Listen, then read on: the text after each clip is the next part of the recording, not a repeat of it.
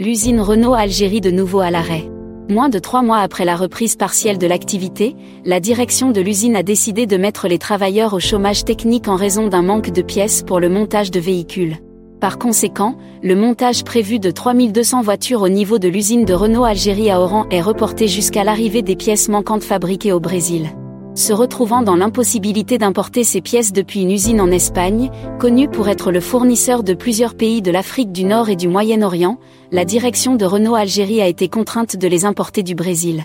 En raison du retard que prendra l'arrivée des pièces depuis le Brésil, l'usine Doued Cléla devra attendre la mi-février pour pouvoir reprendre l'activité de montage de voitures. Selon les prévisions, le montage des 3200 voitures prévues sera finalisé en juin prochain. Le sort des travailleurs de l'usine d'Oran est tributaire de la réponse des autorités algériennes à la demande de la direction de Renault Algérie pour le montage d'un nouveau quota de voitures, selon El Kabar.